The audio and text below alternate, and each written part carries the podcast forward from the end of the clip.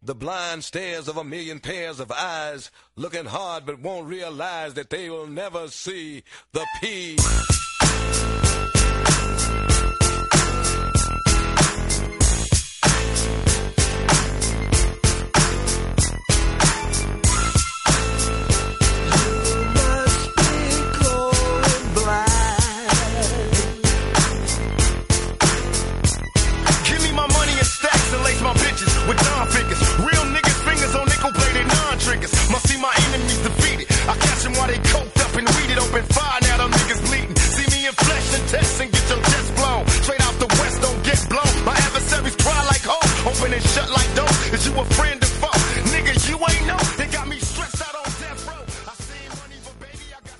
Estamos de regreso en esta segunda parte aquí en MM Adicto con Dani Domínguez.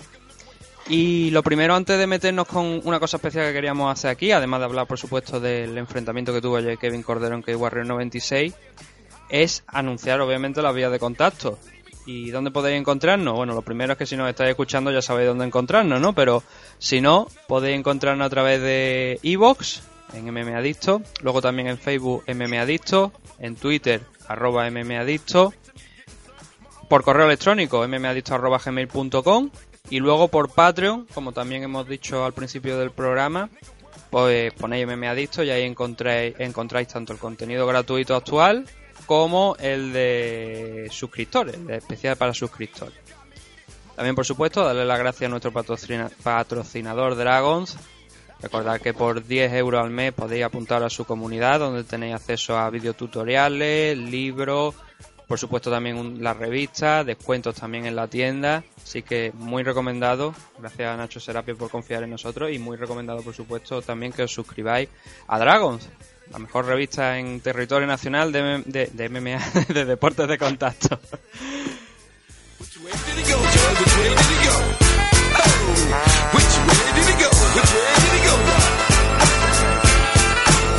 Y ahora, ahora sí ya, vamos a empezar con la segunda parte de- del programa y para eso, como he dicho, tenemos aquí nuevamente a Dani Domínguez y vamos a empezar a hablar por el, el enfrentamiento de Kevin Cordero que tuvo ayer lugar en K-Warrior 96. Si te parece, Dani, tú que has visto el combate, si nos puedes hablar un poco de él porque es un combate que, el combate en sí no, pero fuera se ha movido una historia que creo que también es interesante de comentar. Pero primeramente Sí. creo que el combate es lo, es lo principal. Sí, justo lo que tú dices, un poco desafortunado que un combate no, ten- no sea así, básicamente cada uno en su mejor momento, ¿no? Sino que por lo que comentaremos después, pues, pues bueno, eh, Kevin quizás no haya estado en la mejor condición que podría estar. Ah, pero bueno, te- técnicamente me gustaría decir que yo, yo pienso que los rivales en este caso de- del Gran Canario pues han planteado un buen combate y han visto cinta en términos de cómo, cómo ha peleado Kevin Cordero, al menos de aquí para atrás, ¿no? Sabemos que los luchadores van evolucionando, eh, pero lo que hemos visto antes de Kevin Cordero, que brilla por ser un luchador súper tranquilo, eh, que no suele preocuparse, ¿no? Bajo fuego, eh, que mantiene la calma, que busca una forma y que, y que según el combate avanza, pues él va mejorando. O sea, él mantiene la calma mientras a lo mejor los otros van perdiendo quizás fondo, se van poniendo nerviosos y demás. Pero bueno, muchas veces lo que es algo positivo es negativo y con este tipo de luchadores, por mencionar a alguien, digamos por ejemplo Donald Cerrone, que es, un, es una persona que empieza lento, pues en el pasado ha sido posible imponerse a este tipo de luchadores empezando duro y metiendo la presión y, por decirlo de alguna forma, nunca dejando que entre en el combate, ¿no? Y, y fue lo que hemos visto aquí. Eh, su rival ha, tenido un game plan muy inteligente, ha empezado desde el principio metiendo presión, manteniendo a Kevin eh, en el pie trasero, regulando, el cual se ha defendido bien, ha tratado de esquivarse, contrar, esquivarse, contrar, pero siempre marcha atrás, ¿no? Nunca ha tenido, o quizás el territorio neutral para mandar más com- combinaciones o, o incluso avanzar. Generalmente estuvo más bien eh, yéndose hacia atrás, que bien sabemos que se puede ganar, pero, pero ha mostrado unas caras muy diferentes, ¿no? Eh, es, un, es un war switcher, ataca tanto de zurdo como de diestro, eh, principalmente de diestro, que a veces cuesta un poquito más, y, un ataque muy variado, ¿no? Golpe arriba, golpe abajo. Eh, ha mantenido a, a Kevin en todo momento, pues tratando de adivinar qué está ocurriendo, no simplemente manos o solamente piernas. un ataque muy difícil y, y hemos visto que, que, no ha estado como ha estado otras veces, ¿no? Que como ese físico va brillando a medida que pasa el combate y hemos visto más bien al revés, ¿no? Que ha, ha estado muy a la defensiva en todos los casos y, y, y siempre es verdad que ha reculado, ¿no? Ha, ha, buscado que no le corten las esquinas, que no le cierren las aulas, que no la arrinconen, pero bueno, también hemos visto que a medida que ha pasado el tiempo, pues ya hacia el final de la pelea, antes del caos técnico, pues hemos visto que ha quedado un poco encerrado y de forma muy, muy, eh, digamos, efectiva lo ha puesto contra las aulas mm. y ha pasado a hacer ese trabajo de cuerpo que es tan efectivo una vez tenemos a alguien en, en la esquina o contra las aulas. Y, y, bueno, se mantiene subiendo, bajando manos, subiendo, bajando manos y al final ha sido un caos técnico de estos que el, que el rival pues no llega a caer al suelo porque es más duro de, de lo que quizás le conviene a Kevin, pero, pero vamos, el árbitro ha visto que no, no había posibilidad de defensa más, han habido muchos golpes sin contestar y, y, ha parado la pelea correctamente, en mi opinión también. No sé cómo viste tú la parada, a pesar de que era una de estas que no estás en, en el suelo tirado. No, a ver, la parada, hay que decir, bueno, el árbitro era Godard y la sí. parada la verdad es que es buena. O sea, él no hay, no creo que, quizá a lo mejor se hubiera llegado al final de, del asalto, a lo mejor en el segundo habría salido con un poquito de más energía, puede ser, pero de todas formas con el castigo que se estaba llevando, es verdad que esto es MMA, pero si por ejemplo eso lo comparas con el boxeo, incluso a lo mejor hasta sería, habría, habría ampliado la, la, parada a lo mejor hasta unos segundos, porque la verdad es que Kevin desde hacía ya bastante segundos, no solamente en el momento final, pero estaba recibiendo mucho castigo y como tú bien has apuntado, los golpes al cuerpo que estaba lanzando su rival, sí. que fue Liam Gitting, creo que son clave también porque ha tenido un ha tenido problemas con el corte, no, o sea, no con el corte, sino con la situación que ahora vamos a relatar. Y obviamente esos golpes eh, duelen y especialmente hay, había alguno que dio completamente limpio a la zona del hígado y tú veías que la cara de, de Kevin se cambiaba, o sea, notaba el dolor y le estaba haciendo bastante daño. Y luego esos codazos que estaba lanzando cortos con el, bueno, codos, más bien con el antebrazo también, impactando en la cara. La verdad es que el, el luchador Liam Gitting ayer estuvo muy preciso, no solamente con sí. el tema de, ya digo, de los golpes al cuerpo, sino también a la hora de cuando lo tenían cerrado, como tú bien has apuntado, estuvo Exacto. especialmente preciso. Sí, estuvo muy, y es una gran notación que hiciste porque hemos visto otras peleas donde algún luchador hace por decirlo de alguna forma, no engañar al árbitro, pero de eso que tira una vorágine de golpes, que al ser el número y no respondido, mm. pues el árbitro se ve obligado a parar en términos de, de bueno, pues mira, son golpes no contestados, o sea, nos están haciendo gran daño. Todos recordamos Roy Nelson con la barriga en la cara de Kimbo, tirando golpes que no hacían daño y técnicamente no eran defendidos, ¿no?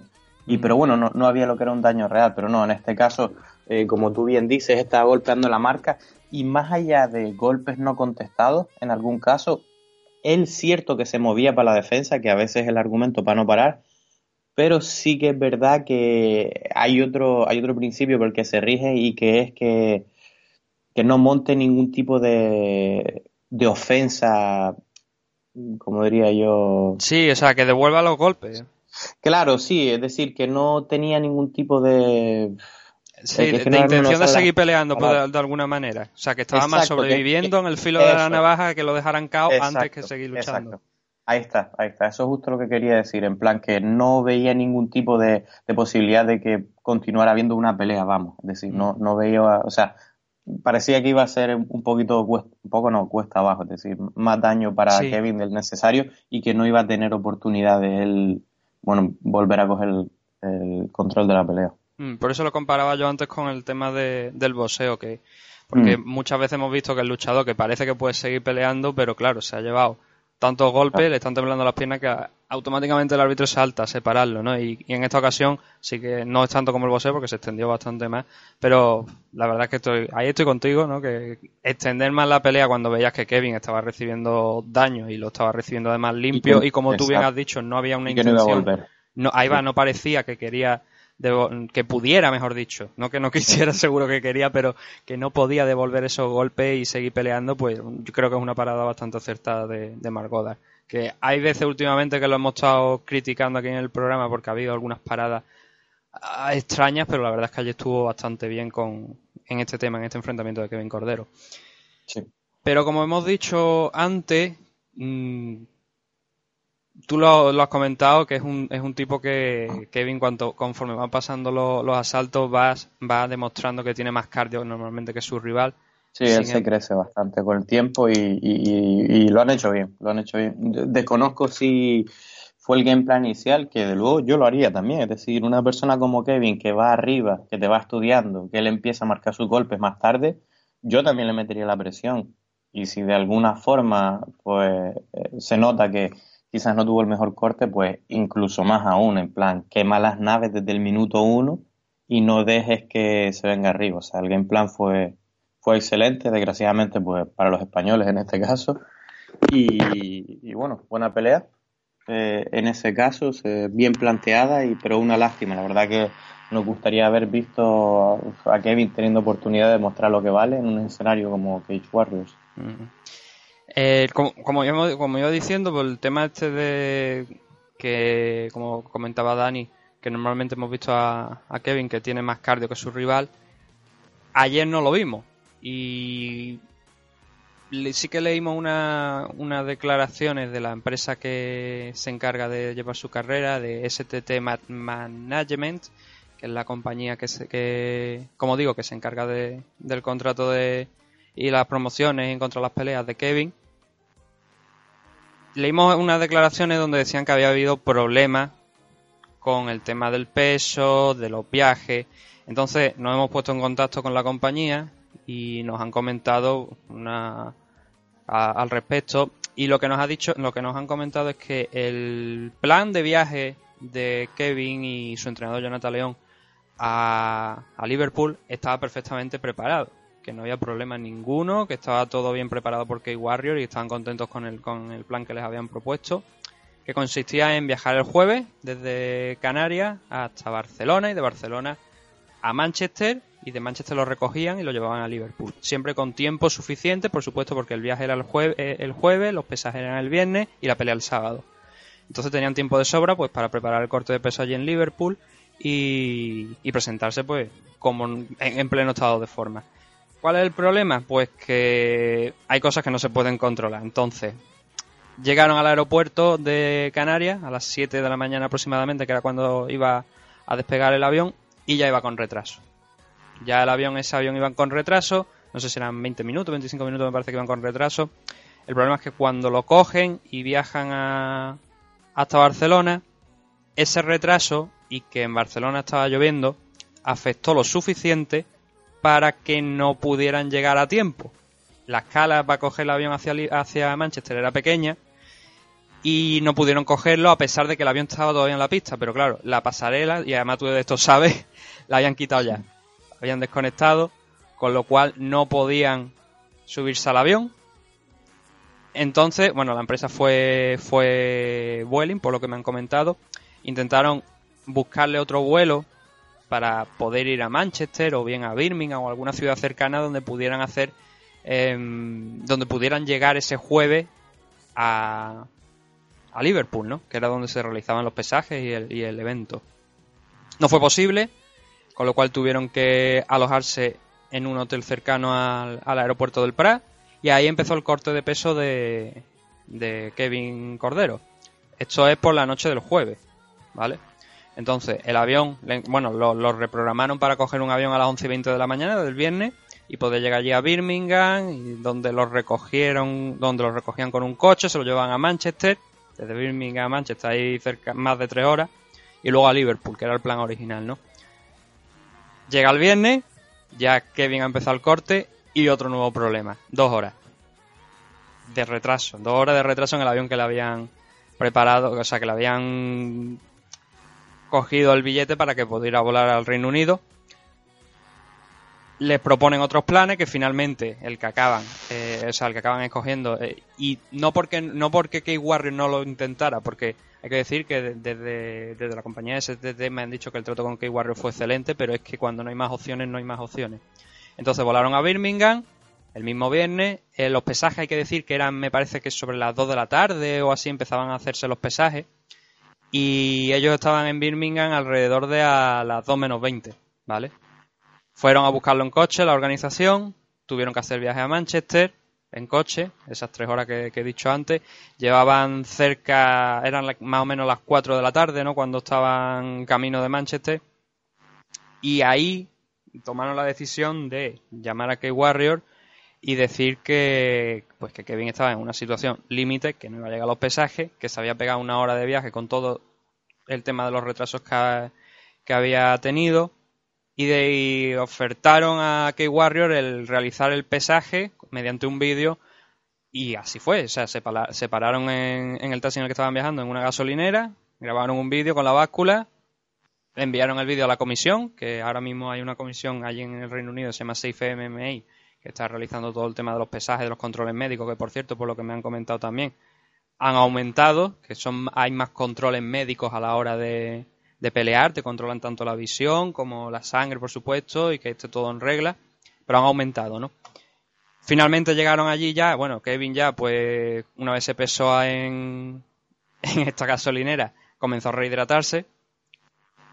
Claro, te rehidratas en un taxi, como nos han comentado de- desde la compañía, a saber de qué manera, porque está en un taxi en mitad de un viaje, y llegaron ya al hotel pues cerca de las 7 y 20 aproximadamente, pues con todo el nerviosismo, todo lo que había pasado para tener que pelear el día posterior, a las 6 y media de la tarde me parece que fue la pelea, 7 menos cuarto la pelea de Kevin, y obviamente se entiende, en parte, creo, considero, y ahora te dejo que hables tú, todo el tema, todo lo, eh, el tema de esa cara que tenía pobre de Kevin que se notaba que estaba falto de energía eh, en, la en la tarde de ayer. Sí, desde luego no, no son las condiciones ideales para este tipo de cosas. Mm, no es únicamente dónde se rehidrató o cómo, sino más bien el hecho de que uno cuando va a competir pues le gusta tener sus pequeñas rutinas, en plan llegar al hotel, eh, colocar las cosas, esto me tomo después del el pesaje, esto antes del combate, eh, voy a dormir aquí, oye no sé cuánto. Este tipo de rutinas generalmente es lo que le quita el estrés a la gente, ¿no? Sean conscientes o no, pues más o menos hacer lo mismo y desde luego tener que hacer tu corte eh, deprisa y corriendo fuera, no saber si lo das, no saber si van a, eh, pues bueno, aceptar el vídeo y demás. Está claro que son factores que van añadiendo estrés y que, y que obviamente pues pues no, no ayudan para nada en resultado general, independientemente de que pues, hubiera tenido más tiempo para retratarse, ¿no? Está claro que nada de eso contribuye y luego quizás el peor factor para mí es no haber hecho el corte de una sola vez, sino tener que haberlo hecho dos veces, es decir, empezar el corte pues en un sitio, eh, un día antes del que es, eh, luego otro, o sea, eso es algo que pues desde luego marca muchísimo y por supuesto que, que afecta al cardio, así que pero bueno, ya ha sido lo que ha sido, eh, ha hecho lo que ha podido, desde luego eh, nadie dirá que no, que no es un guerrero, cualquiera que haya visto ese combate y, y sepa al menos las circunstancias alrededor. Y, y bueno, esperemos que, que lo vuelvan a llamar porque desde luego el, el chico vale, tiene un récord excelente y, y ya incluso sabemos que tiene una próxima pelea hablada para Slam Arena y, y bueno, esperemos que llegue a, a fruición. Mm. Además hay que recordar una cosa que solamente tiene 18 años, que o sea, tiene muchísimos años por delante, que es una auténtica Claro. locura, ¿no? Que con 18 años ya llega a K-Warrior. Sí, sí, desde luego que sí. Y lo último al respecto, quiero recalcar que desde el equipo de, de, de Kevin Cordero han dicho que esto no, no fue un problema de K-Warrior, que fue un problema del retraso de los vuelos que lo que provocó pues toda esta situación, que K-Warrior se comportó con ellos, le dio todas las, las facilidades posibles, todo lo que podían hacer por Kevin se lo, se lo propusieron, pero al final la realidad es la que es y el problema estuvo ahí y por desgracia tenemos que comentarlo, ¿no? Ojalá hubiese salido todo bien, pero claro, es lo que pasa, ¿no? Con el tema de los vuelos, que a veces que no van en la, en la hora en la que en la que tienen que ir por temas de, de- de tiempo y al final pues tenemos estos pequeños problemas. Pero bueno, tú lo has dicho, ¿no? Kevin tiene ese combate dentro de aproximadamente un más, bueno, ya estamos en septiembre, con lo cual estamos hablando de algo más de un mes, ¿no? En el en Slam Arena y en Gran Canaria, que va a ser, si esto está correcto, en la categoría Bantamweight en 135, con lo cual no va a tener corte de peso, que no lo hemos apuntado, pero el enfrentamiento de en K-Warrior fue en 125. Normalmente Kevin ha estado peleando en 135 en la división Bantamweight, ¿no? Ahora esta en este combate fue en la división Flyweight, con lo cual el corte de peso añadido, ¿no? De la situación de lo que estamos comentando.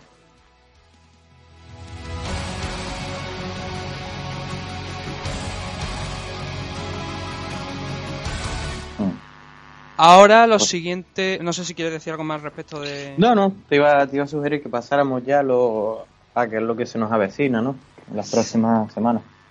Sí, eh, y esa es la segunda parte de lo que queríamos comentar aquí en esta segunda parte de Me Adicto, que son, ante la posibilidad de que Dani no pueda estar en próximos números, que no lo sabemos porque su horario es, es complicado, queríamos No, tengo- hablar con él. tengo, Sí. Tengo el horario de Django aquí, no sé si has visto la película del esclavo, es brutal. Sí. O sea, no sé en qué día vivo. Ayer me levantara a una madrugada para empezar a currar. Eh, no, es de otro planeta. Por eso, ante la posibilidad de que no podamos tenerlo en próximas ediciones, conforme se nos van acercando grandes peleas y teniendo en cuenta sobre todo que la el próximo gran evento de, de UFC la semana que viene, vamos a ir hablando con él de algunos de los próximos eventos importantes que se van a realizar aquí en, eh, bueno, en, en UFC. Empezando por el UFC 228, que como estamos diciendo, la semana que viene, el 8 de septiembre.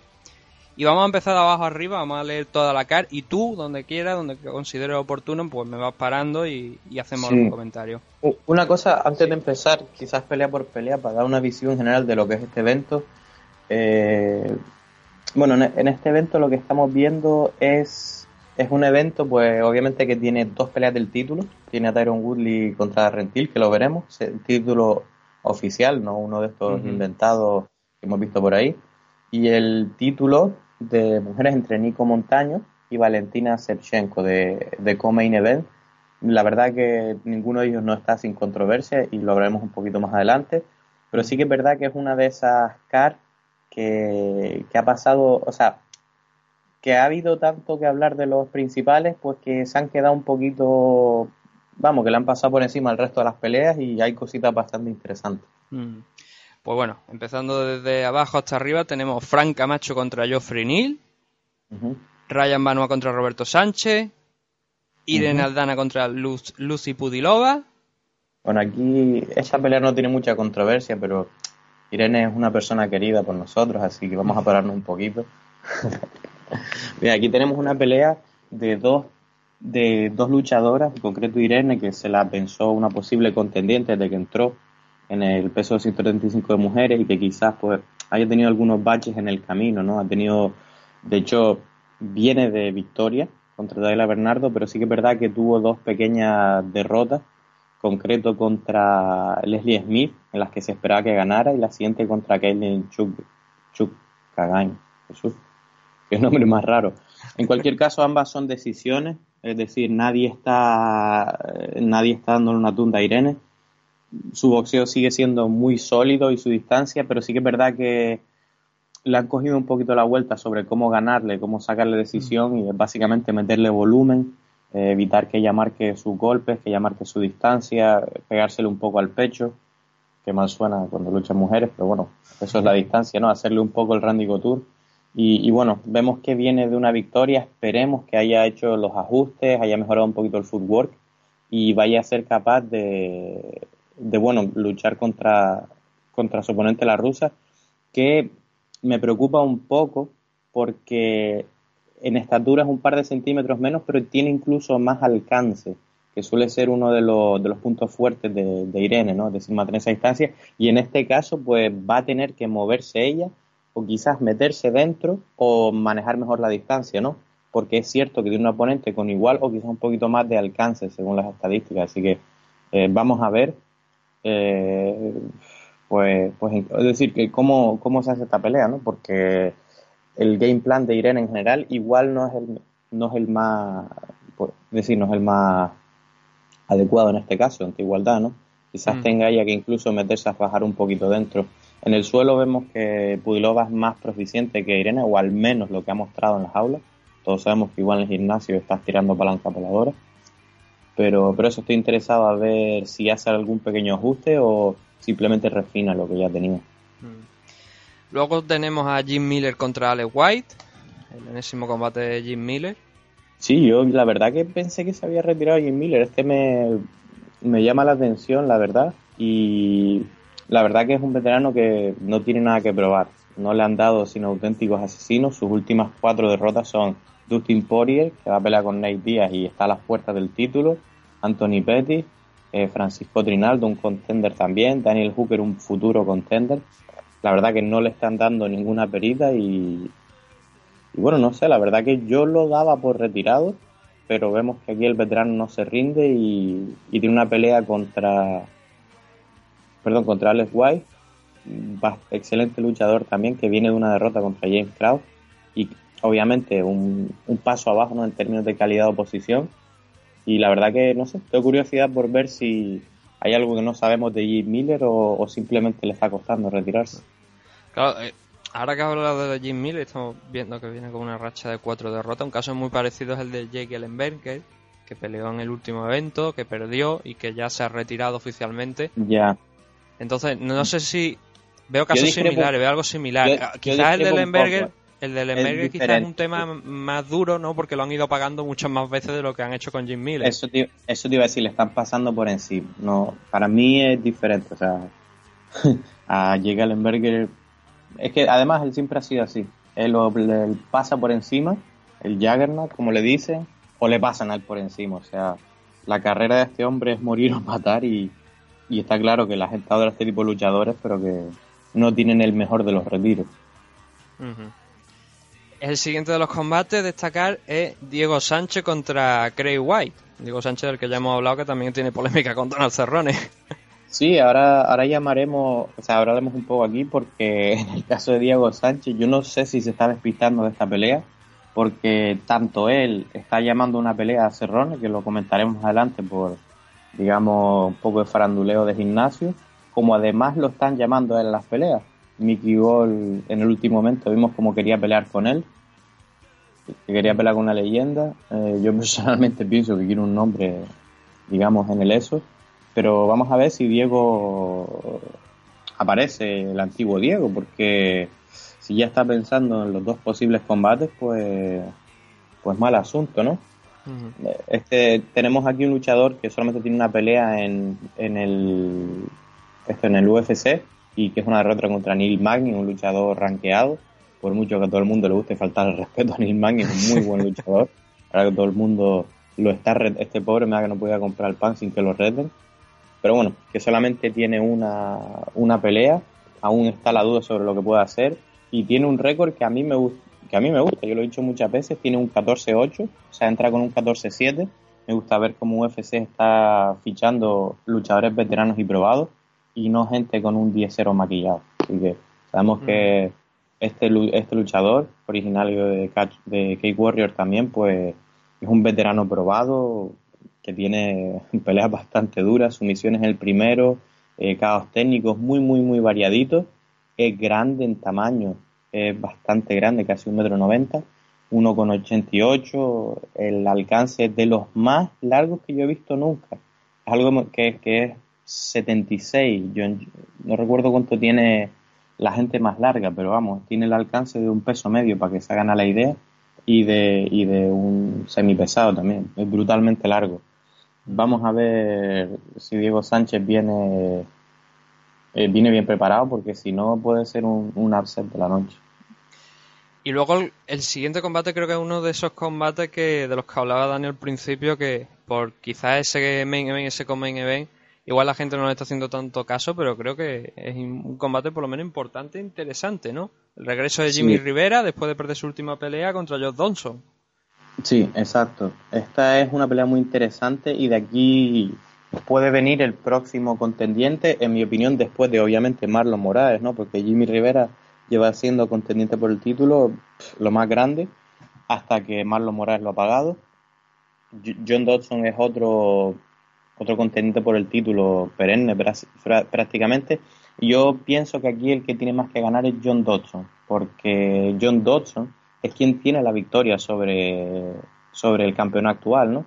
So- sobre TJ Dillashaw. Sí, Eh, pero también, entonces- recu- también recuerdo que eso fue hace muchos años. O Sí, sea, eso pero fue, si, no- si mal no recuerdo, aquello fue la final de Ultimate Fighter.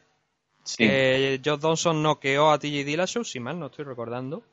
Y, bueno, TJ desde aquello hasta ahora es un luchador completamente diferente. Claro, pero bueno, todos sabemos cómo es la máquina publicitaria y si TJ tiene una sola derrota, es decir, contra dos tíos, uno no está luchando porque se rompe más que los vasos de cristal que este Dominic Cruz Y el único que le ha ganado es este. Ya te digo yo que si él le gana a Jimmy, que era un eso, ambos han perdido con Marlon, ¿no? Entonces al haber perdido con Marlon, pues según Marlon tenga su oportunidad, yo creo que estos dos son los dos más obvios, una división que no está muy clara tampoco.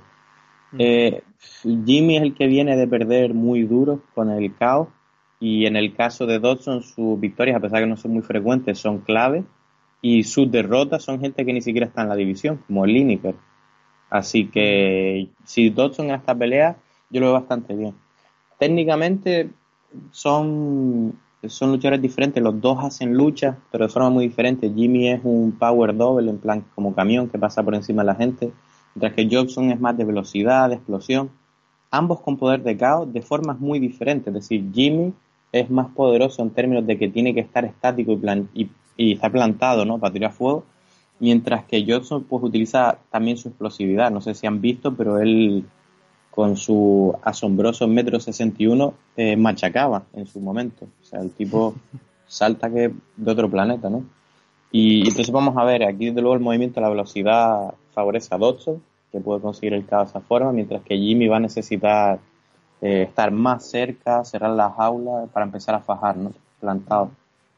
Así que también es verdad que los dos, si ninguno consigue su pelea, los dos eh, perdón, no es que rehuyen, sino que tienen claro cuál es su lucha y si no la encuentran, pues no se van a encontrar. Así que podemos ver o acabar final trágico en plan caos o que ninguno encuentre su, quizás su, digamos, su, su, lugar cómodo para pelear y que no haya tanto en esta lucha, ¿no? Quizás veo las dos posibilidades. Tenemos también Nico Price contra Abdul Razak Alassan, Darren Stewart contra Charles Baird, Almain Sterling contra Cody Steyman. Sí, aquí vamos a ver, esta no especialmente, digamos, esperada, pero Aljamain ha estado hablando demasiado y después del último caos esperamos que pueda volver, porque si no han visto el último caos que le hicieron, uff, duro, duro de ver. Tenemos también Zabima Gómez Sharipó, que se iba a enfrentar con Jair Rodríguez en primer lugar, pero como ya comentamos la última semana, Jair se ha lesionado y se va a enfrentar ahora a Brandon Davis. Sí, esta es muy interesante eh, en términos de, de Sabib.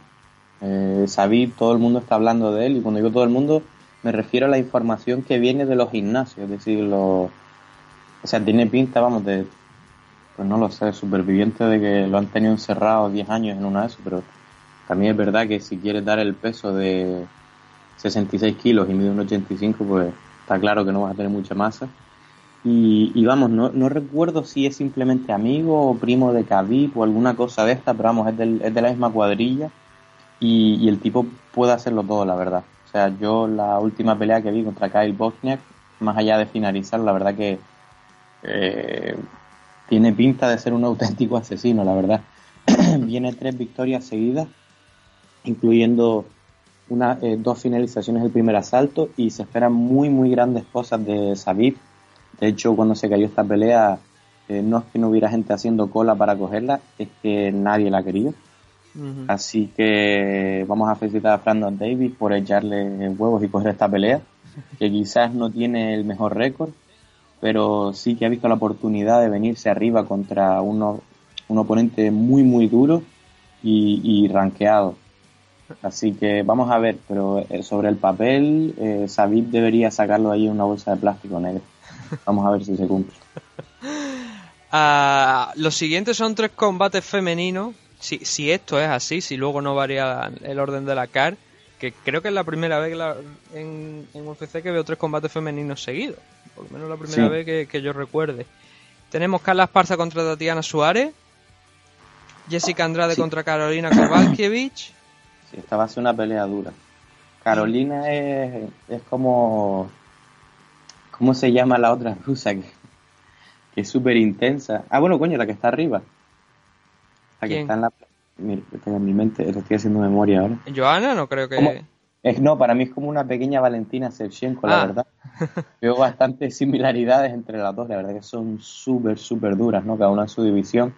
Hay un salto importante de 115 a 135, pero la verdad que eh, me recuerdan bastante, pero tienen así tienen tareas bastante diferentes. En el caso de, de, Carolina, pues tiene una pelea muy muy dura con Jessica Andrade, que bueno, aparte de un récord de más de 20 peleas, eh, sabemos que es súper fuerte. O sea, no hay más que ver el, el, físico, es decir, una persona que te mete contra las aulas, eh, te, te, levanta, te tira, te hace un slam. Y ella está tocando la puerta, en mi opinión, de, del título también, porque con, con una, nueva derrota de Joana, que ya se va a tener que poner a la cola por una tercera pelea, eh, victoria sobre Claudia Gadela, que yo la veo como otra contendiente, y Ticia Torres, que no, vamos, que no, no había perdido casi nunca, ganando contra Carolina para mí es la aspirante más clara, al menos en esta situación. Y Carolina viene también de buena victoria, como Feliz y Jody Esquivel, pero vamos, ganándole a la que tenía mejor victoria, yo veo de aquí una contendiente muy clara también para ese título de 115. Así que muchas implicaciones en esta pelea. Eh, lo de siempre, Jessica es un tractor, solo camina hacia adelante y si consigue meter la presión, eh, buscar esos ganchos de poder que busca, empujar contra la jaula y gran and pound, pues le va a dar un mardía a Carolina. Y, y, bueno, Carolina va a tener que torearlo un poquito, no creo que quiera chocar con ella de frente. Eh, pero vamos, también una luchadora muy dura. Así que la verdad que estoy ahí un poco en la duda. En el Coming Event de este UFC 228 tenemos a, ya por fin, eh, la disputa del cinturón Flyway entre Nico Montaño, la campeona de Ultimate Fighter, que no lo, no lo ha defendido hasta ahora, que se va a enfrentar contra Valentina Sechenko. Sí, esta es una pelea que tiene bastante polémica alrededor, no solamente porque ha tardado un montón, en la medida que Nico Montaño pues comentaba que tenía lesiones, uh -huh. cosas para esperar, Valentina tenía una campaña diciendo que tenía miedo, que no se quería enfrentar a ella. Bueno, eh, cada cual que piense lo que quiere es imposible para nosotros saber, eh, pero desde luego aquí no es que la gente diga que Valentina es la favorita, es que dicen que la va a matar. Hmm. Yo digo que va, yo digo que la va a matar y que luego va a empezar a bailar encima de su cadáver. Eh, eso es lo que se está diciendo, la verdad. Eh, la verdad que si miramos los números, vale, Valentina ha ido al infierno y ha vuelto en tema con quien ha peleado y ni siquiera la carrera de UFC. Estamos hablando de una campeona mundial de Muay Thai Hmm. de, de un montón de años. Es decir, esta chica defendía el campeonato del mundo. Eh, vamos, cuando Nico Montaño estaba, yo qué sé, apuntada en Zumba. O sea, Nico Montaño tiene seis peleas, 4-2, que tampoco es impresionante en sí, en este peso, mientras que Valentina ha sido aspirante en el título en el peso de arriba, sin ser lo que realmente pesaba. Es decir, que nadie se equivoque, Valentina es una auténtica asesina. O sea, ha perdido básicamente con la élite, con Amanda Nunes dos veces. Que sabemos que tiene pelea con, con Cyborg y que en mi opinión puede ganar a la luchadora mejor del mundo actualmente en, en el caso de Cyborg. Es decir, estamos hablando que esta, esta mujer solamente ha perdido con la élite y que ha bajado porque está en la misma situación que, que, que Joanna Jędrzejczyk, ¿no? Porque ha perdido dos veces con el campeón actual. Ya. Eh, para la que la que gente se haga una idea, para que es la que le ha gente se haga una idea de lo favorita que ahora mismo que está Valentina Sechenko, hay alguna alguna web de apuestas que están dando menos 1250 a favor de Valentina y más 800 a favor de Nico Montaño. Eso es que si apuestas un euro, te dan 12 o 14, ¿no? Algo así. Casi nada, vaya. No, que tú apuestas, que tú apuestas mil euros y te vas con 14.000 y tienes, y tienes un coche. O sea, No, o sea, claro, no, no, no, no, o sea, sería realmente es que Valentina Sechenko es tan favorita que yo creo que no vio tanta diferencia en la vida. O sea, si Nico, Monta Nico Montaño me parece que te darían 8 euros por euro apostado, me parece. Algo y, así. y de Valentina Sechenko es que prácticamente no te llevarían nada, es que tendrías que apostar, pues ya digo, o sea, no sé si es... Es que no, no sé porque esto, esto es el formato estadounidense, pero vaya, que menos 1250 es prácticamente no te vas a llevar nada, tienes que apostar muchísimo, pero mucho, mucho, mucho, muchísimo dinero para sacar algo. O sea, es una diferencia tan enorme que no sale a cuenta. O sea, lo único que sale a cuenta es que Nico Montaño pegue un pepinazo, hablando claro y pronto, y, y te forre. Pero claro, visto lo visto entre una y otra, tú lo estabas apuntando al background de, de Valentina Sechenko, es muy difícil que Nico Montaño salga vencedora de aquí. También es verdad que no ha tenido una pelea grande como esta, porque cuando ganó el título ganó contra una rival que también obviamente salía del Ultimate Fighter porque era la final. Entonces, este es su primer test serio. No lo hemos visto. O sea, por lo que le vimos en su primer enfrentamiento allí en la final, en profesional en, en lo que es UFC, no hizo gran cosa, pero a lo mejor, por lo que sea, ahora Claro, sorprende y a lo mejor no es capaz de ganar a Valentina, pero a lo mejor sí es capaz de presentarle una batalla. Sí. Eh, es que la pelea que ella ganó, encima fue una decisión También. contra una persona que la gente aún piensa que Valentina mataría. Sí, sí. En el minuto, o sea que no. Es que, claro, es que lo, que- malo de, lo malo de aquel Ultimate es que- Fighter es que Valentina podría haber matado a todas el mismo día. De dos en dos. Sí. Es que es una locura, la verdad que me encantaría poder ir con la de- underdog aquí y decir que todo el mundo tiene un eso. Eh, ¿Sabes qué pasa? No se le conoce poder de caos, no se le conoce sumisión instantánea.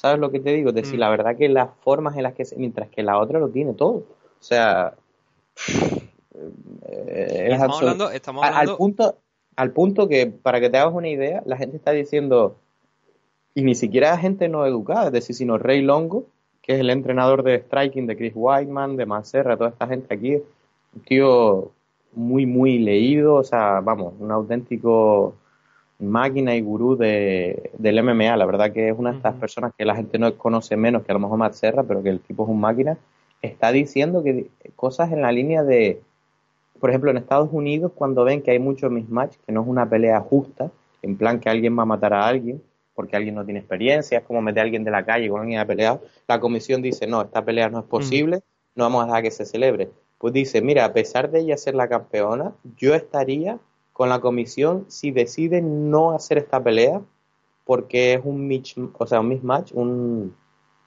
sí que no está, que no está, no es demasiado un- grande. Vamos, que, que es demasiado grande, que es brutal. Cuando miras lo que hace uno, que, que no quieren que haya muertes en las aulas, vamos. O sea, se están escuchando cosas de eso. Hasta Sí. tal punto es lo que se espera. O sea, vamos a ver qué ocurre. Pero decir- es que de verdad que lo, de lo que ha montado Nico, su única experiencia, su única esperanza, la verdad que lo veo es el wrestling, iniciar a hacer wrestling, que es, es el punto más flojo, entre comillas, de Valentina, que encima es una judoka. Y si le metes presión con el wrestling, te puede voltear, es decir, te puede tirar en lo que tú cargas, te puede voltear hacia el otro lado y encima te ves en el suelo. Mm. O sea, eh, no sería ni Vamos siquiera es wrestling.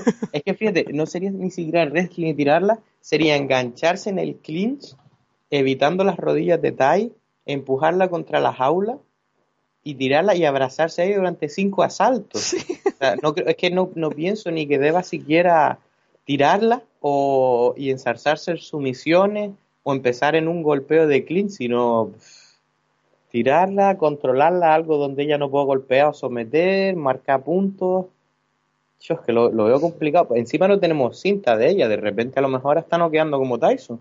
Pero claro, viendo las peleas anteriores es que No, la Ah, verdad es que, mal. a ver, es cierto y lo que estaba diciendo que la competición que tuvo en el Ultimate Fighter, sobre todo en los últimos combates, luego también la final, ¿no? Bar Honchak y Rosa Modafferi las considero luchadoras.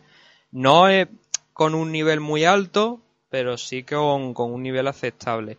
Y ahí Nico Montaño consiguió ganarles, pero es que es lo que tú estabas diciendo, de Valentín, de Rosa Modafferi a Valentina Sechenko hay una diferencia enorme, muy grande. Entonces, y encima teniendo en cuenta que estamos hablando de una bantamweight, en el caso de Valentina Sechenko, que a lo mejor pesa, puede pesar incluso hasta un poquito más de 135 libras. Está bajando a 125, tiene ganas de ser campeona porque en 135 es bastante complicado teniendo en cuenta que Amanda Nunes hay una diferencia también de tamaño entre Valentina y Amanda, no muy grande, pero sí que vemos a Amanda que es una auténtica leona, porque es que es súper grande. Entonces, sí, de todas formas, claro, perdona, el Sí. peso, no, o sea, que nadie, perdona que te corte, nadie se piense que Valentina va a venir floja por el corte, no, su peso tradicional de antes era es este, es Ujú. 125, con todos los años que fue campeona de TAI era 125, 135 es porque no había división e incluso cuando lo hicieron porque no le dio la gana, o sea, no es que vaya a venir débil en plan nuevo peso, no, no, este era el suyo de antes, era elección no bajar porque como Frankie que si eres un animal de arriba y te ahorras el corte, porque bajas? Ahí va. Y ahí es donde está la diferencia, ¿no? Entre Valentina y Nico Montaño. La verdad es que lo que estaban diciendo. A ver, tendremos oyentes que piensen que a lo mejor la pelea es un poquito más ajustada, que sean fan de, de Nico Montaño, seguidor y tal y cual. Pero es que lo vemos así. O sea, ahora mismo, con lo que hay en una mano y lo que hay en la otra, Valentina Sechenko es que lo que decimos, podría acabar una tumba antes de, de empezar, meter el cadáver y ponerse a bailar sobre ella. porque No, pinta tragedia. pinta es una tragedia. diferencia muy grande. A lo mejor luego nos sorprende Nico Montaño y ojalá nos sorprenda en el sentido de dar un combate interesante, dar una, un combate bueno y que Valentina Sechenko pues se la vea complicada no solamente para, ya no te digo para finalizar la pelea, sino para ganarle en general. Entonces sería interesante que Nico Montaño llegara y presentara guerra. Pero hoy por hoy, a falta de una semana, de momento no lo vemos. Ya digo, ojalá la película sea distinta de lo, luego y tengamos un combate pues más disputado y que, y que se vea realmente lo que Nico Montaño puede, puede llegar a hacer. En el main event tenemos el enfrentamiento entre Tyron Woodley contra Darren Till, que llega pues después de saltarse a Colvin Covington, que era el actual campeón interino, ¿no? Demostrando que los cinturones de plástico, como solemos decir, no sirven para mucho. Ya, desde luego. Ya antes era que el... Está claro que antes de ser, si te nombraban contendiente número uno, ¿no? Aspirante número uno, ya se suponía que tenías la pelea garantizada. Se demostró que no. Luego se suponía que si tenías el título de interino tenías la pelea garantizada. Se demostró que no. Así que lo que está claro es que no hay nada escrito en piedra en UFC. Y, y, bueno, así que esta es la pelea que tenemos, es la pelea que le interesa a UFC. Y de luego es una pelea bastante interesante. Mm, no sé si tú quieres dar algún pensamiento inicial antes de que me meta Mm, técnicamente. yo veo a Darren Till, veo a Conor McGregor y me pregunto quién va a ser el que va a noquear ante a su rival. ¿Tú piensas? Wow. A ver, gusta, eh, es verdad que, a ver, yo creo que yo creo que Conor puede noquear a Khabib. Eso ahora hablaremos de Por ese combate. por supuesto. Ahora lo hablamos. Y sí, además, mucho más sencillo de lo que la gente cree. Eh, eh, que Khabib está. tenga un excelente suelo, las peleas empiezan de pie y Conor tiene dos cuchillas y ha tenido muchísimo tiempo para estar entrenando eh, Sí, la sí. hora. No te digo, ahora no te digo, no te digo el grappling, sino el parar, el parar derribo entrando de, de Khabib. Con, con solamente pararlo ya tiene mucho hecho. Ahora sí, ahora nos, ahora nos metemos en eso. Pero wow, me sorprende, me gusta, me gusta lo que oigo. Creo que, que- a ver, creo que Bully es complicado de noquear y de hecho me parece que nadie lo, no- creo que no lo ha finalizado nadie, me parece.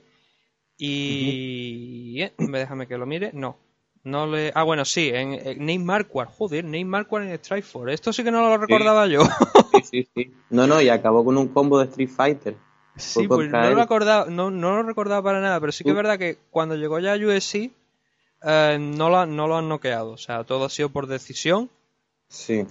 El tema aquí está en que, bueno, ya lo han probado que se le puede noquear, pero creo que hay una diferencia de tamaño, que además cuando tú te lo veas frente a frente a Darren Till y, y a Tyron Bully, son dos luchadores que creo que en, tamaño me parece que Darren Till puede llegar a ser incluso un poquito más pesado que Tyron Bully. Ambos, desde luego, no son 170, estos son dos luchadores de 185 en toda regla. Pero Darren Till es un poco más de 185 incluso, para según mi punto de vista. Entonces, no sé, no, a ver, decir que a ver quién lo va a noquear antes es un poco excesivo, ¿no? Porque es verdad que, como estoy diciendo, Tyron Bully es bastante complicado de noquear. Pero lo que se ha visto de Darren Till es tan excelente y que está en un estado de forma tan grande, incluso, a ver, no deja de ser un muñeco de entreno. Pero los vídeos que hay de él de esta última semana, pegándole a, los- a los muñecos con los que entrenan, de los, los típicos allí en, en el gimnasio, son tan duros que yo de verdad es que no veo a Tyron Bully pudiendo ganar a Darren Till. Sí, Es mi mira, opinión. la verdad, me parece, me parece interesante, la verdad que no, no lo esperaba, obviamente la gente suele ir con el campeón, pero de- desde luego, definitivamente, yo es que iba a decir, digo, mira, yo, mucha gente trae con el campeón, pero la verdad que yo pienso que tiene una posibilidad muy real de ganar aquí Darren Till, y, y el, el tamaño, desde luego, es una de las, es decir, de, la- de las causas en este aspecto, pues la verdad que es masivo. Eh, y se le ve duro, se le ve sólido, la verdad, no es masivo de músculo como Woodley, que obviamente también garantiza fuerza, sino de estructura. La verdad que es que parece un 93 en términos de tamaño. Es decir, si él diera bien el peso, o sea, la diferencia de tamaño va a ser súper notable y de longitud, sobre todo, de, lo- de los golpes. Además, eh, es un zurdo en, en términos, pero que no solamente juega a la distancia, quizás como Conor, sino que se mete y baja un montón, porque su primera especialidad es Muay Thai, mete unas rodillas súper buenas y unos codos. Y claro, eh, a la altura a la que él tiene los codos las rodillas es poco menos que la cara y el plexo solar de Woodley. Es decir, encima tendría un objetivo perfecto en términos de eso. Woodley, la gente habla de su velocidad, realmente más que explosividad, en mi opinión es, perdón, velocidad es explosividad, porque no es una persona que se mueva fluido constantemente, sino es quieto, quieto, quieto, explosión. Me parece que es muscular. Eh, se, aga- se se- podría comparar, por ejemplo, con Joel Romero, por decirlo de alguna manera. Ahí está, ahí está.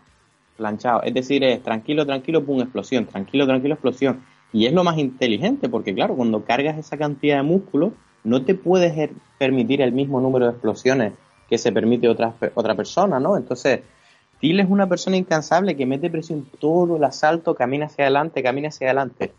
Personalmente, veo entrenando a Woodley, habla de artista marcial, veo que entrena todo tipo de cosas, pero al final del día, en los últimos combates, lo que ha mostrado es tranquilidad, timing excelente, buscar el momento y buscar esa mano derecha monstruosa. Puede apagar a Tail sin Sí. problema, que lo pueda apagar. Él necesita el hueco y es que no hace trabajo, es decir, no, no lo estoy llamando eh, vago, pero es que él no se cansa, se mantiene, se mantiene, mantiene y busca el hueco del caos.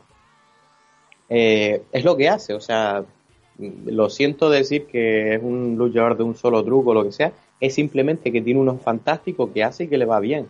Bien por él. Igual si no le funciona y empieza a fallar, pues empieza a tirar con, con platas y no sé qué va a hacer más.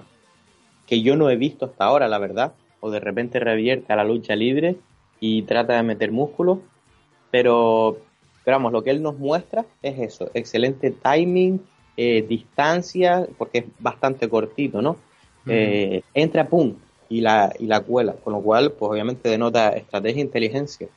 También es una persona que estudia muchísimo y muchas veces no será tanto la inteligencia o el timing, sino que ya se sabe de memoria los movimientos de los otros. Se trae gente que, mi- que hace mímica de los movimientos de su rival y es como que ya cuando él llega a la jaula parece que ya ha hecho, como que ya ha luchado con él, ¿no? Digamos. Es un tío bastante estudioso en términos de la, de la cinta, ¿no? De los rivales. Entonces, Bully de luego va a venir preparado con trucos. Darren Till no me parece una persona que estudie tanto. Ahí quizás le doy la ventaja a Woodley Sí. en términos de que Darren, no digo que no estudie, pero sí que es verdad que vemos que es similar en, en casi todas las peleas, pero vamos, porque le está pasando por encima a la gente. Es decir, eh, es uno de esos de me voy a yo fijar en mi juego porque no quiero que me afecte y voy a meterlo en mi terreno. Desde luego veo el pequeño peligro de que si te fijas cada vez que Wonder Boy cargó es donde se Woodley le hacía daño, el mismo se arrincona Mm. se impulsa incluso con las olas y es donde carga. Till va a tener que ser inteligente y cuando se aproxime a Woodley que desde luego no sea rápido para que él te cace con la bomba, igual que igual que lo hiciera con con el anterior campeón, perdón, ¿cómo se llama? Con, A Robbie Lawley. Con Robbie Lawler, exacto. Va a tener que hacerlo de forma inteligente. Otro zurdo al que casó con la bomba, ¿no? Eh, to- o sea, todos sabemos que estancias opuestas, el directo o la volea trasera, o sea, la mano fuerte, tanto la directa de un zurdo como la directa de un diestro, el puñetazo que hace más daño, ¿no? Así que encima le cuadra eso, ¿no? No ha hecho mal en el pasado con zurdo.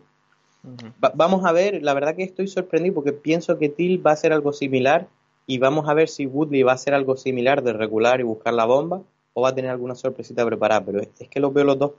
Ahora sí te digo una cosa, veo a Woodley solo ganando por la bomba, mientras que a Till lo veo ganando por un caos técnico, eh, por meter presión, una decisión, porque incluso si... Es que si Woodley no encuentra esa bomba, eh, quien tiene el volumen aquí es Till.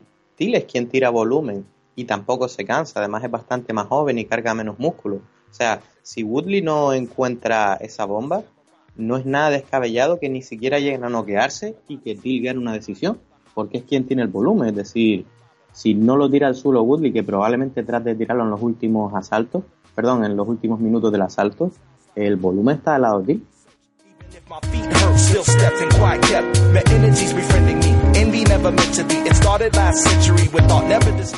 Después de este UFC 228, que recordamos la semana que viene, tenemos dos eventos menores de UFC, dos UFC Fight Night, uno en Rusia, otro en Brasil. Eso no lo vamos a saltar porque no queremos tampoco extendernos demasiado.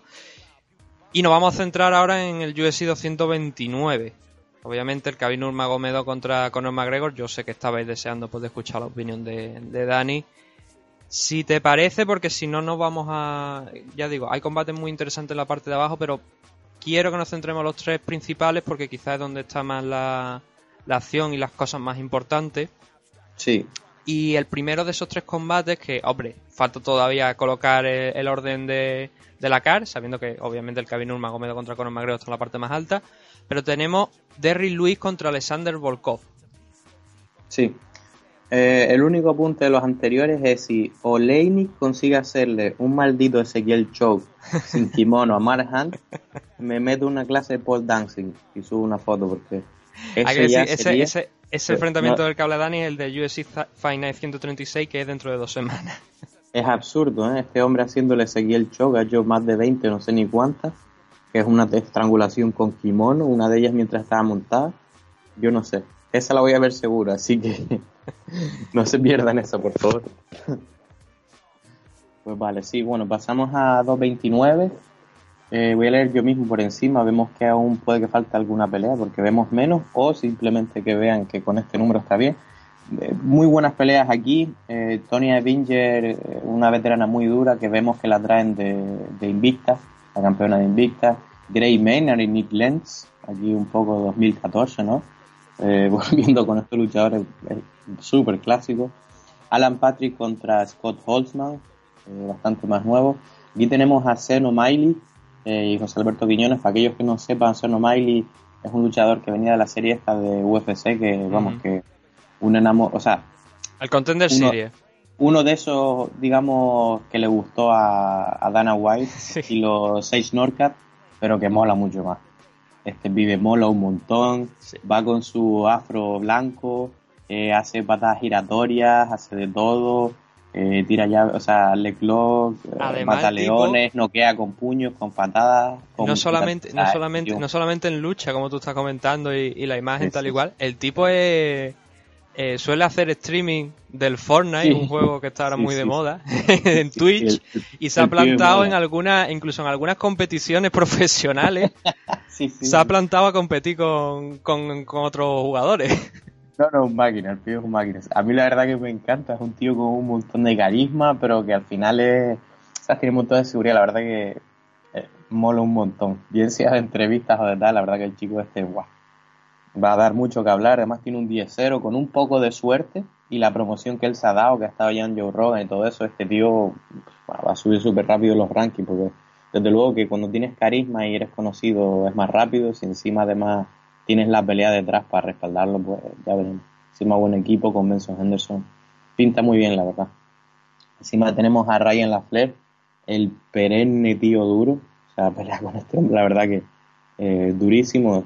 Vamos a ver si eh, ha tenido un par de derrotas, ¿no? Vamos a ver si puede venirse arriba, pues la verdad que es uno de esos que yo pienso que ha tenido mala suerte, ¿sabes? Me parece un tío súper, súper duro y que un buen año que encadene 3-4 peleas lo podemos ver arriba en las peleas buenas, o sea, en el top 10, vamos.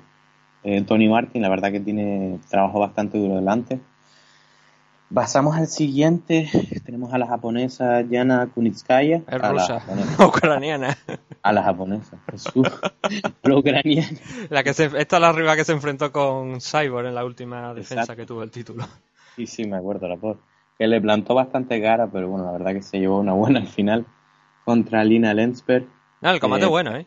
Sí, sí, sí, un eso, eso te iba a decir, es, es un combate bastante, bastante, bastante bueno. Este combate, uf, por actitud también, vienen a fajarse los dos. Aquí tenemos una pelea de Sergio Pettis y Yussi Formiga. Sergio Pettis está en el 2 o en el 3 mundial, así que Yussi Formiga, habiendo peleado con el título, está para mí probablemente, es que la verdad es que no, no genera mucho hype, digamos, pero vamos, de aquí puede salir el próximo contendiente para el título de Henry Sejudo, porque sencillamente son los más rankeados ahora mismo, quitando a DJ, si no le dan revancha, esta puede ser el título y quizá... aprove- sí. Y aprovechando la lesión que tiene TJ, eh, TJ, Exacto. DJ, Y- eh, Demetrio Johnson. Dimitri, sí. Eh, Sergio ganando esta pelea, pues puede ser contendiente. Eh, en el caso de Formiga, pues bueno, es una upset, no lo tenemos claro, pero podría ser. No, yo creo que está más igualada realmente que Sí, que no, yo digo en términos de, en plan de lo que han conseguido. de lo que vienen consiguiendo más bien, diría Exacto. yo. Si Sergio gana, para mí tendría que dar el título. Si no hay Sí, revancha sí. del ex campeón, eh, Sergio se lo merece. Es una lástima que no haya conseguido pues eh, ser más conocido, más hype, pero la verdad que para mí sería el próximo al título, que además es una cara fresca, y que, y que bueno, que el chico tiene la calidad, ¿no? Y que la verdad que lo merece. Y que sería una revancha contra Henry Cejudo también. Exacto, exacto. Mm. Aquí tenemos a Felicia contra Michelle Watterson. Ambas, pues bueno, son veteranas, eh, están tratando de buscar su sitio. Feliz habiendo perdido con Carolina, pues eso, viene una derrota, a pesar de que venía de cuatro seguidas y, bueno, no, no la veremos ningún punto cerca del título, ni siquiera Michelle tampoco, que antes de la última victoria había perdido tanto con la campeona como, como contra Tisha, así que bueno, no hay gran en juego en, en- en términos de esto, pero sí quien se mantiene eh, viva en el ranking y, y que pueda volver a la contención. Tenemos Odin Sampru que, que bueno, como siempre es la incógnita, ¿no? Ha tenido una mezcla de victorias y derrotas y, que bueno, como sabemos, pues lo mismo se lleva una tunda que te parte la cara, eh, no perderse esta pelea. Eh, y Dominic sí es el que viene el hype. Este chico tiene 9-0, mide 1 metro 96 y tiene un, perdón, un 93 y un alcance de otro planeta. Eh, la verdad que a mí me encanta, tiene un boxeo súper limpio y creo que es un posible contendiente de, para el futuro. A mí la verdad que me encanta este Dominic Reyes. No sé si habéis tenido la oportunidad de verlo en las anteriores peleas, pero vamos, me parece espectacular.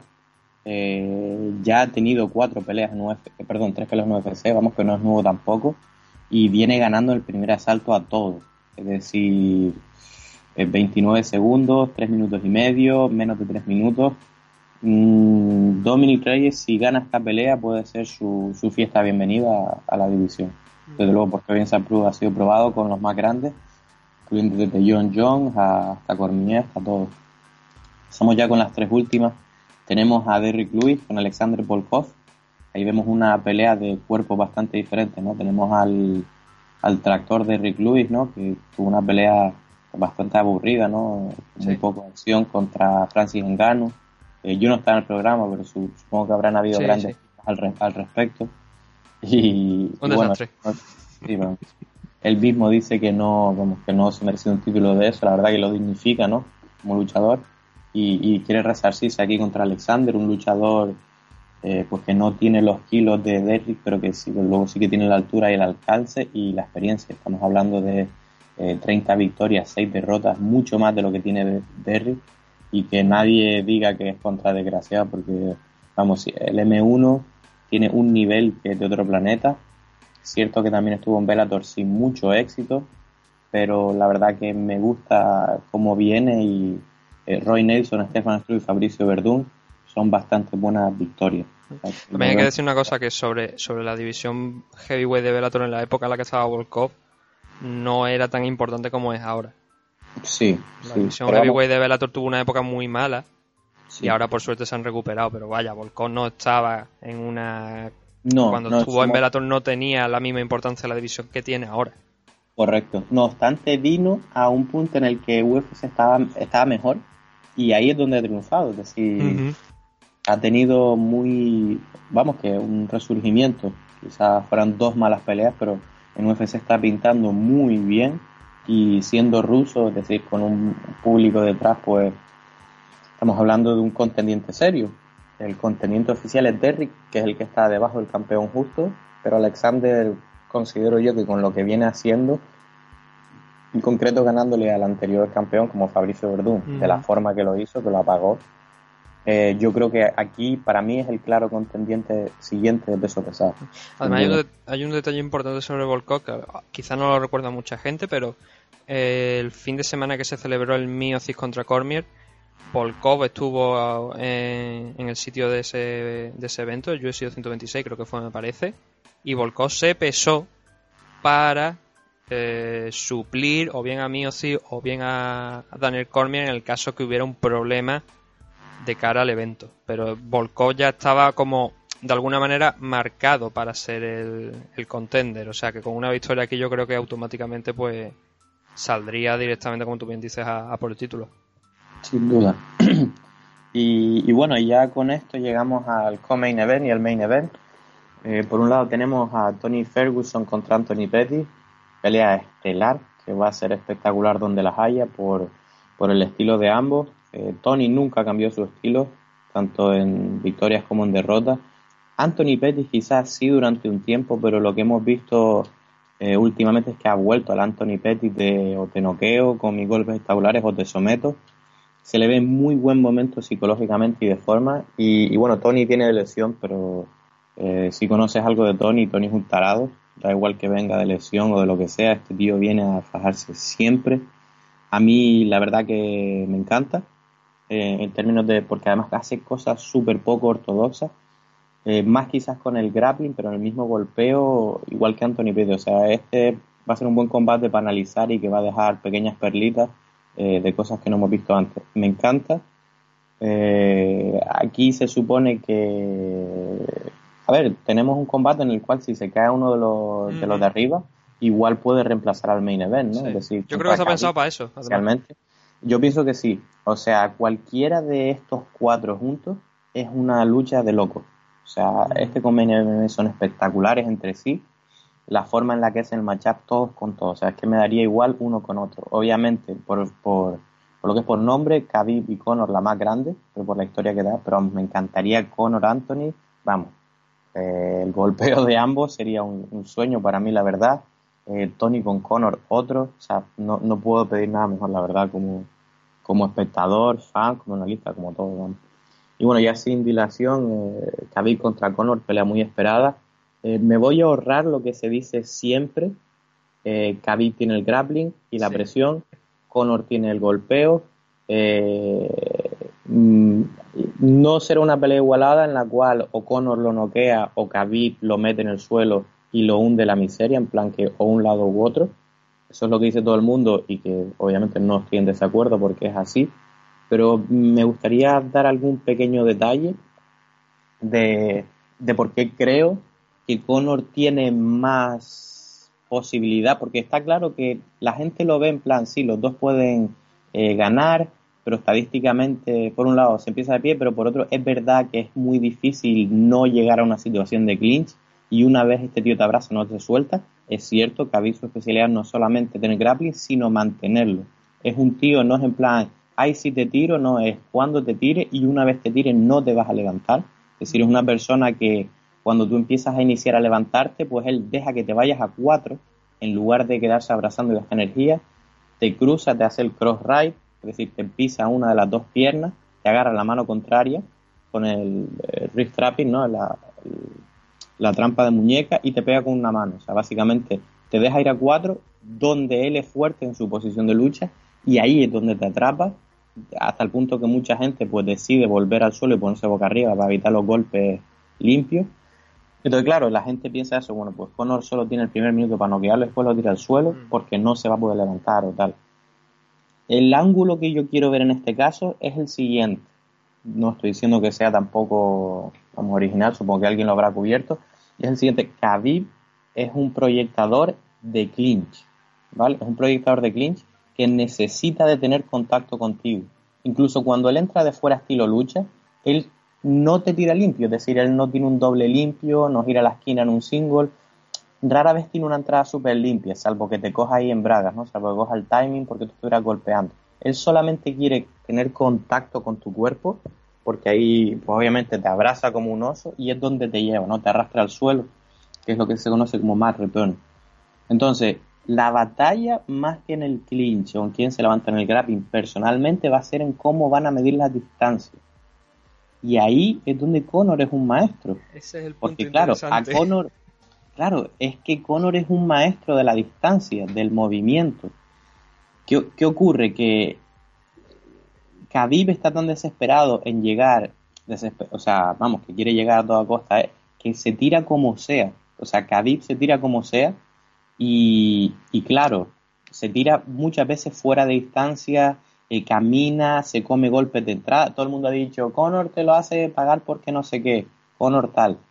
Pero el hecho de que no mida tan bien, la, vamos, que no mida bien la distancia en comparación con Conor, significa que Conor no solamente va a tener un montón de más posibilidades de noquearlo, como la gente piensa, sino que Conor va a ser capaz de evitar, si está muy, muy afinado, evitar los takedowns antes siquiera de que le toque la piel. No sé si me estoy explicando. Sí, sí, sí, sí. ¿Sabes Sí, lo que mira, hay una, hay- yo ahora mismo tengo una idea, en la- tengo una imagen en la, en la cabeza que Forrest Griffin contra Anderson Silva. Cuando Forrest empezó a empujar sí. y Anderson lo noqueó de- andando hacia atrás. Y Ahí es la está. idea que yo tengo. Y, y creo que eso, o sea, Conor habrá seguramente trabajado el movimiento tanto de los pies que en el momento en el que vea cualquier mínimo movimiento por parte de Khabib de intentar avanzar, va a abrir la distancia. Pero Le- más allá de eso, yo no estoy tan seguro. quizás lo intente inicialmente. Además, Pero- sí, pero ¿sabes cuál es el problema sobre todo? ¿Sabes cuál es el tema de esta estrategia? Es que el, el, oct- el octágono de UFC es muy grande. Sí. Si esto fuera en, en- en un ring o una jaula más pequeña, no tengo ninguna duda de que Khabib iba a ser capaz de cerrar la distancia y que a Conor le iba a costar mucho más de lo que le va a costar eh, en octubre cuando veamos el combate. Es por lo menos la sensación que yo tengo, que No, la, no, no, ser la jaula tan grande, en cierto modo, beneficia más a Conor que a Khabib porque va a tener que cerrarle más los espacios, va a tener que trabajar Por mucho más. Por supuesto, gran punto en ese aspecto. T-Mobile Arena es, es, Las Vegas, es un sitio enorme. Y ya te digo yo que Conor no hubiera firmado con la jaula pequeña, porque hay una que es un Mm. poquito más pequeña, pero Sí. aún la pequeña de UFC es grande. Pero vamos, esta va a ser la jaula más grande, sin duda. Y eso es un gran punto a favor. La jaula es muy grande, Conor es muy inteligente. Y otra cosa que eso va a ser capaz de evitar el takedown, aun si no lo sabemos. Tanto Khabib como Conor saben cuando están en rango de takedown y Khabib se tira a veces incluso antes porque a la gente le da el pánico. Por ejemplo, dice, wow, me voy a tirar fuera de distancia y ellos van a tratar de pillarme con un golpe, pero a lo mejor gira la cabeza en lo que baja el eso, ¿sabes? Pero Conor, y, y si alguien tiene dudas sobre esto, que vea la, la, la pelea contra Eddie, que ni mucho menos el grappler que es de eh, que es Khabib, pero Khabib es mejor grappler una vez el contacto. Es decir, Eddie, sin embargo, es un luchador clásico que entra de fuera. Y cuando Eddie quiso entrar, no podía. Decir, es que hay, un, hay una especie de defensa de takedown invisible que la gente no ve, que es, me estoy acercando al rango, me estoy acercando al rango, y con medio paso que tú dejas atrás, ya estás fuera de rango Sí. takedown. Es decir, tú das medio paso atrás y no vas a coger piernas, o vas a llegar tan flojo que te vas a comer una rodilla. Entonces, eso es lo que no ve la gente. Es decir, y, y yo creo que Conor, más que a lo mejor el KOS, que obviamente si lo consigue iniciar, si lo ve, va a ir a por él, creo que va a tratar de frustrarlo con la distancia. Es decir, estando medio paso a un lado, medio paso atrás, frustrando que Khabib no llegue en las condiciones, va a conseguir, o sea, es- tiene la capacidad de conseguir evitar más takedown de lo que la gente se imagina, no únicamente levantando. Ambos estudian muy bien cinta, yo creo que Conor estudia más cinta, porque hemos visto cómo ha pillado con cosas súper concretas, como fuera José Aldo y demás, estudian más cinta, todo el mundo sabe que Khabib come golpes en la entrada y que Conor Sí. lo puede pillar, pero yo me gustaría ver el ángulo, o sea, decir el ángulo este en plan, Conor va a evitar más takedown de lo que a lo mejor nos imaginamos, estando fuera de distancia o incluso dentro. Si tú das un paso largo hacia tu oponente y él no tiene espacio para generar poder y entrar fuerte, básicamente tú le entras cuando él está arrodillado y le puedes dar golpes. Es decir, paso adelante, paso atrás o lateral. Es, en mi humilde opinión, mucho mejor defensa de proyección que un sprawl. O sea, Mm. sin duda, porque encima tú estás en estabilidad para golpear, mientras que un sprawl estás básicamente eso, espatarrado, que es lo que significa sprawl. Así que no sé, voy a estar mirando algo de vídeo en ese aspecto. Yo, pues, yo creo que ahí va a estar una de las grandes claves eh, en la distancia y en evitar takedown previo. Una vez cerrado el grappling, vamos a ver si alguno de los dos da sorpresa, más de lo que nosotros nos esperamos. Pero les recuerdo a todo el mundo que Conor hizo la croqueta para escapar de una guillotina de, de este tío de, de Chad Mendes eh, y que Khabib de repente también le ganó a los puños a un excelente boxeador como es Alaya Quinta, simplemente asustándole con el takedown. Así que la verdad que yo estoy más abierto a la sorpresa de, de lo general. Y no, te iba a decir que ese es el, el- el punto, lo iba, lo, iba, lo iba a comentar, lo de Al Yaquinta, es que Khabib le comió mentalmente a Al Yaquinta todo el Sí. tema del striking, porque iba Sí. con miedo. Se notaba sí, que tenía miedo. Sí, sí, tal cual. A partir del segundo, creo que fue el- a partir del tercer round, que fue cuando Khabib ya empezó a utilizar el striking y tal y cual. O sea, hay gente que dice, no, es que no pudo finalizarlo. Yo creo que estuvo jugando con Al Yaquinta durante los cinco asaltos. Pero bueno. Eh, es, es mi impresión, que de alguna manera estuvo jugando con él durante los cinco asaltos de, de la pelea. A partir de los, ya te digo, de los tres primeros, de los dos primeros saltos donde lo tuvo en el suelo, ya en el tercero le cogió miedo y ya solamente en el quinto creo que es donde ya Quinta se vino un poquito arriba porque vio que tenía que, que matarlo si quería ganar la pelea, ¿no? Y no, y no lo consiguió. Bueno, pues con este análisis de UFC 229 íbamos a ver si podíamos tenerlo más, pero no queremos extendernos mucho. Ya para la próxima edición a ver si podemos también contar con Dani, sobre todo cuando se acerque también este Khabib contra McGregor, a ver si podemos hablar un poco más y también de lo siguiente. Pero de momento lo vamos a dejar aquí. Así que quería darle las gracias a Dani por haber estado aquí en este programa. Que sé que ya digo, se tiene que ir, con lo cual vamos, lo despedimos ahora mismo antes del último bloque ya de, despedi- de despedida. Pero para dejarlo libre ya, darle las gracias por haber estado aquí. Nada, un placer como siempre. Yo intentaré estar en todos los que pueda y eh, la medida de, de especialmente que Sam ahora está faltando, ¿no? Para, para completar un poco ahí la pareja y, y bueno, este, Nathan y yo hemos convenido que él va a hacer un sistema de aviso en torno a los viernes y sábados, porque yo la verdad que no sé en qué día vivo a día de hoy. Y eso, a ver si me disciplino un poquito más, porque yo la verdad que no solo no me cuesta nada, sino que me da placer eh, estar aquí comentando, vamos, lo que nos gusta, porque está claro que MMA no es una de esas cosas que puedas comentar en un ascensor o en el trabajo, porque está claro que no es fútbol. Ah, y bueno, sobre todo eso, la verdad yo sigo al día, tanto de noticias como de lucha, la verdad que es mi pasión y, y bueno, les animo a que, incluso si no consigo estar muy a menudo, pues a que sigan ahí en la onda, ¿no? Por lo dicho, nosotros vamos a pasar ya al bloque de despedida, dejamos ya libre a Dani y volvemos aquí dentro de un minutito aquí en MMA Adicto.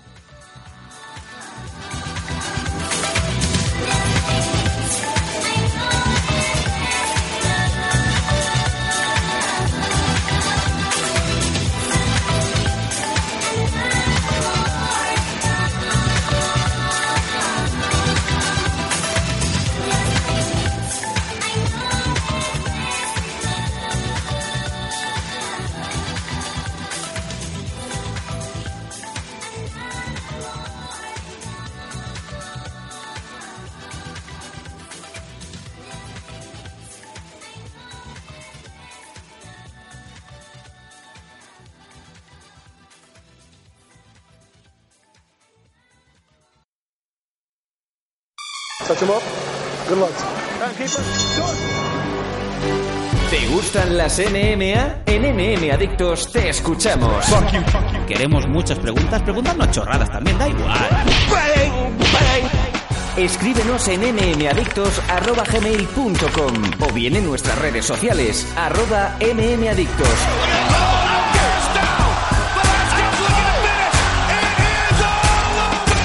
Adictos, tu pregunta y nosotros sacaremos el Conor McGregor que llevas dentro. ¡Te esperamos!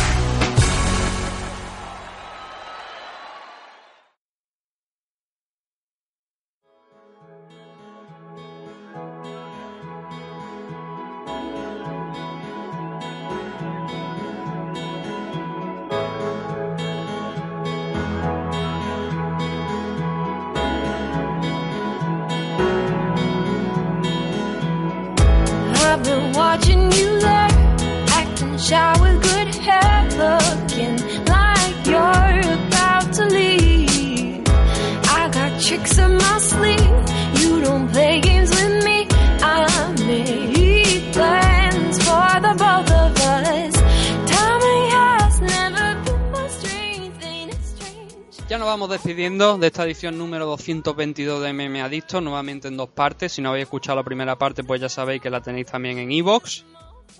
Y ya lo hemos comentado antes de, de la, de la pausa. Hemos despedido a Dani porque tenía que coger un vuelo desde Alemania aquí a España y no queríamos entretenerlo mucho más.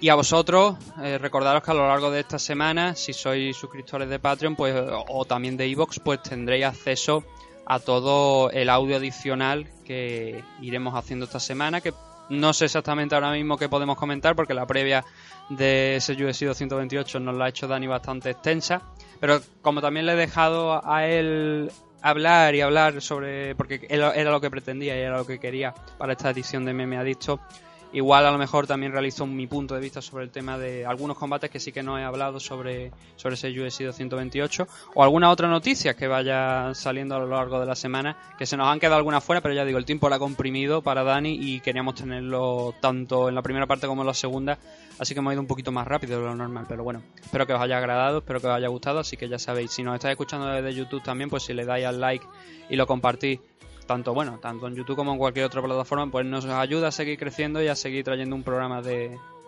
creemos que por lo menos nos dejamos todo lo que tenemos en hacer un programa de cierta calidad, aunque a veces no cumplan los estándares, los estándares del 100% de la gente, obviamente, no a todo el mundo le puede gustar, pero lo intentamos al menos. Y también deciros que dentro de pocas fechas podría haber sorpresa, podría haber sorpresa grande, podríamos cambiar, no, el formato seguiría siendo el mismo, pero tendríamos más puntos donde podríais encontrarnos y también algún un plan que tenemos en, en mente que vamos a discutir a ver si se puede realizar y puede salir bien porque creemos que es interesante no solamente para las para MMA adictos sino también para las MMA a nivel nacional en temas de media, de cobertura, de crear interés, de marca. No marca al periódico, marca en general, es la palabra, ten la palabra. Lo dicho, muchas gracias a todos y nos vemos a lo largo de esta semana aquí en MMA